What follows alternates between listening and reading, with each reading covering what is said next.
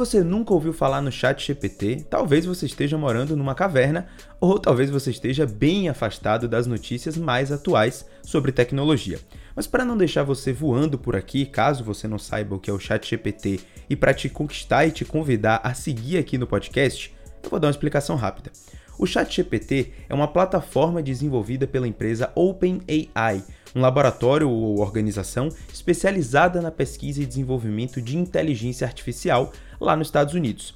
E o ChatGPT funciona como uma espécie de ferramenta que auxilia você, ouvinte, a responder dúvidas ou solucionar problemas das mais diversas áreas, desde ajudar um estudante a tirar aquela dúvida para um trabalho da escola ou da faculdade, até profissionais de TI que está desenvolvendo um novo código de programação e ele quer aprimorar essa sua atividade. E a gente vai falar bastante sobre esse tal de ChatGPT por aqui nesse programa. Mas antes, deixa eu me apresentar.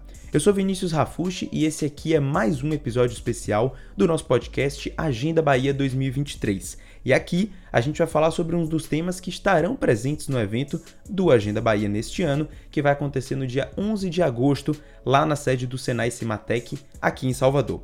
E o nosso tema neste episódio daqui é debater o papel da inteligência artificial no mercado de trabalho.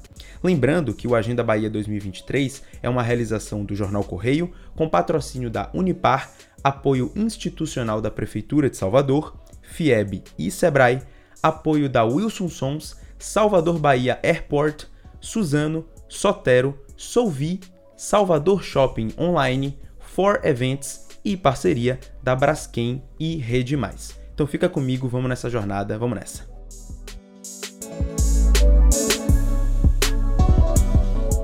Bom, e para me ajudar a falar sobre o uso dessa tecnologia no mercado de trabalho, o nosso convidado aqui no episódio de hoje é Alex Vinetsky, ele que é CEO da Whoop, que é uma empresa de inteligência artificial que faz parte do grupo de tecnologia Stefanini, que tem outras 30 empresas de diversas áreas como cibersegurança, sistemas bancários e por aí vai.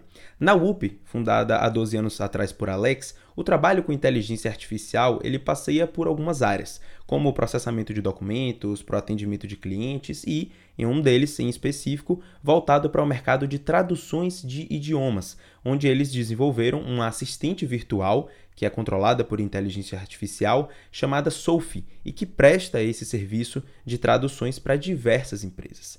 Então, por que, que eu comecei o programa apresentando esse catálogo diverso de aplicações da inteligência artificial? Porque é justamente para mostrar que o mercado de trabalho ele tem se adaptado de forma recorrente a esses mecanismos dessa inteligência, dessa tecnologia que é muito recente para muitas pessoas.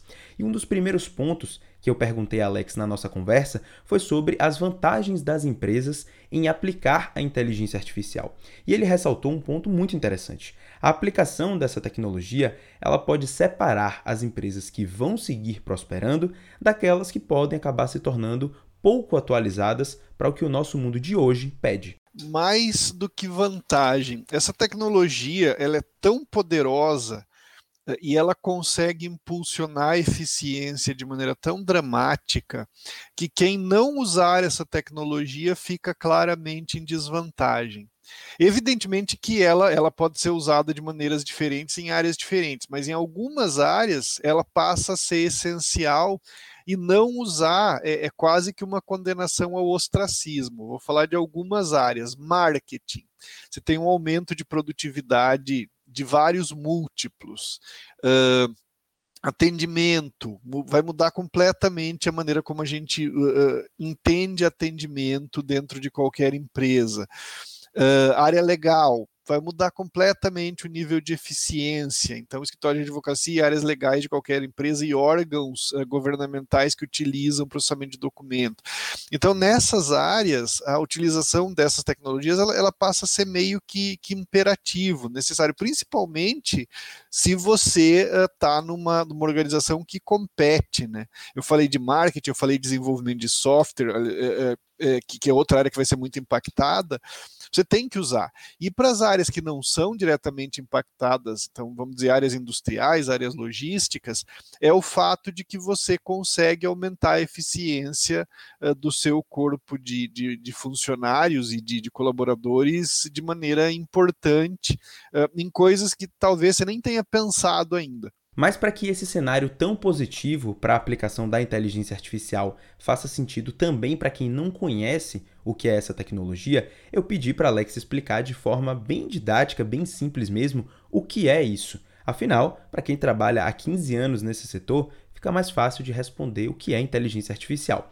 Então, o primeiro ponto que ele destaca é o seguinte: a inteligência artificial, ela não tem consciência, ou seja, Nada de você começar a associar as inteligências artificiais àqueles robôs de filmes que agem como humanos e podem tomar decisões complexas a ponto de causar danos a nós, porque não é o que a gente tem hoje em dia. Por enquanto, isso fica só nas telonas dos filmes mesmo. É, essa é uma parte que eu gosto de explicar. A gente tem que, tem que fazer um discernimento entre inteligência e consciência, porque as coisas acabam se confundindo. É, e aí eu vou dar uma definição de inteligência que é não é melhor que nenhuma outra, mas que ela serve para o propósito do que a gente está explicando. Uh, Inteligência é a capacidade eh, de realizar tarefas com base em dados e informações. E isto a inteligência artificial faz. O que a inteligência artificial não tem é consciência. Ela não sabe o que ela é. Ela não sabe qual o propósito do que ela está fazendo. Ela não tem julgamento ou mérito moral. Uh, eh, Para que a inteligência artificial domine o mundo como nos filmes, ela precisa ter consciência. Da consciência a gente ainda está longe. Existe uma discussão grande no mundo da inteligência artificial se a gente vai chegar lá um dia ou não, mas a gente sabe que a gente está longe. Então, uh, para quem entende como é que uma, uma, um modelo de linguagem funciona, e eu posso explicar rapidinho, é, é, a gente sabe que essa diferença ainda é muito grande. Agora, inteligentes as ferramentas são.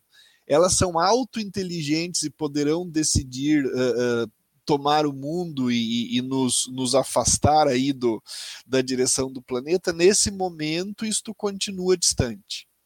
Perfeito. E assim, você falou da, da explicação, você conseguir explicar de, de forma rápida, eu acho Cons... que é interessante para as pessoas entenderem. Consigo, claro. Então, assim, o modelo de linguagem é o seguinte, ele tem um objetivo só, é encontrar é, uh, a melhor alternativa na próxima frase de um texto. Então vamos dizer que o, o meu texto é eu vou passear. É, você pode passear com um computador, você pode passear uh, com uma jaca, você pode passear com uma turbina de avião, você pode passear com uma janela, nenhuma dessas coisas faz sentido. Quando você fala vou passear com meu cachorro, faz sentido, vou passear com a minha namorada ou namorado faz sentido, vou passear com a minha mãe faz sentido. Mas tem muito mais palavras que não fazem sentido do que palavras que fazem sentido. É, então, baseado nas palavras que fazem sentido, esse sistema vai criar um ranking. Então, ele vai dizer: olha, a primeira palavra mais provável é cachorro, a segunda é mãe, a terceira é namorada. E, e dependendo da programação, ele vai escolher a primeira, segunda, terceira ou quarta, e ele vai criando a frase assim. Então, ele simplesmente está reproduzindo uh, o que seria um, um comportamento humano uh, ao escrever uma frase. Isso hoje é muito bom, muito sofisticado, e por isso que todos os textos parecem muito próximos do que um humano escreveria, mas é só um modelo de probabilidade, não tem nada ali de, de consciência sobre o que falar.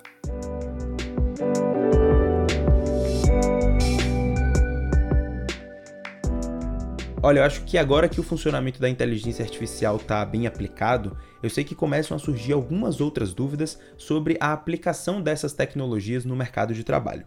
Ok, elas não têm consciência, como o Alex falou, mas elas são treinadas para executar tarefas que nós, humanos, passamos para elas. Então, até que ponto esse tipo de ação com as inteligências artificiais impacta no espaço para os trabalhadores no mercado de trabalho? Alex levantou que hoje, na visão dele, esses processos tecnológicos eles chegam para suprir uma demanda onde se produz mais do que o que se tem de mão de obra em alguns setores. Então, o CEO da UP, ele vê a inteligência artificial como uma espécie de ferramenta que vai completar o trabalho das empresas, sempre lembrando que algumas dessas áreas onde há a interação entre humanos, elas por enquanto são insubstituíveis, ou seja, não há espaço para o crescimento da inteligência artificial em alguns setores do mercado de trabalho. A gente tem uma situação macroeconômica interessante hoje. É, você tem, da maior parte do mundo, uma população que começa a diminuir. Então, quando você pega toda a Europa Ocidental, Ásia, né, China, Japão, Coreia, você tem uma população diminuindo. Mesmo no Brasil, você tem alguns estados como Rio Grande do Sul, de onde eu falo aqui, Rio de Janeiro, Espírito Santo, que começam a ficar menores. E você tem uma economia que continua crescendo. É, mesmo que não cresça muito, cresce 2, 3% ao ano, significa 30% em uma década. Se, se, a economia cresce 30% em uma década uh, e o número de pessoas ou fica estagnado ou diminui, no Japão ontem se anunciou que pelo 14 ano consecutivo a população caiu, a única maneira que eu tenho de ocupar esses espaços é com automação e tecnologia. Então eu não vejo automação e tecnologia como uma ferramenta para substituir pessoas e, numa série de, de trabalhos, principalmente no trabalho de cuidar de outras pessoas, pessoas vão ser sempre insubstituíveis, mas como um acelerador.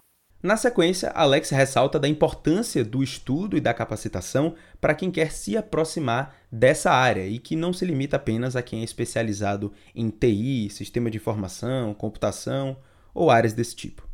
Estudar é importante, estudar é importante, e isso, isso nunca vai mudar. E talvez o que essas ferramentas têm de legal é que para usá-las você não precisa ser um programador, você não precisa ser um técnico, você não precisa ter feito ciência da computação. Qualquer pessoa consegue usar hoje o Chat GPT como um tutor para te ensinar sobre absolutamente qualquer coisa, desde uh, aula de piano até a história da França no século XVII. É, então, você tem que usar a possibilidade que essa tecnologia te dá para crescer. Eu não vejo ela como um destruidor de empregos, não, até porque boas pessoas sempre serão desejadas no mercado. Perfeito. É, falando desse processo de, de aprendizado e de, de de como as pessoas podem entrar nesse mundo da inteligência artificial para quem quer trabalhar na área, mas não necessariamente quer trabalhar ali desenvolvendo essa tecnologia.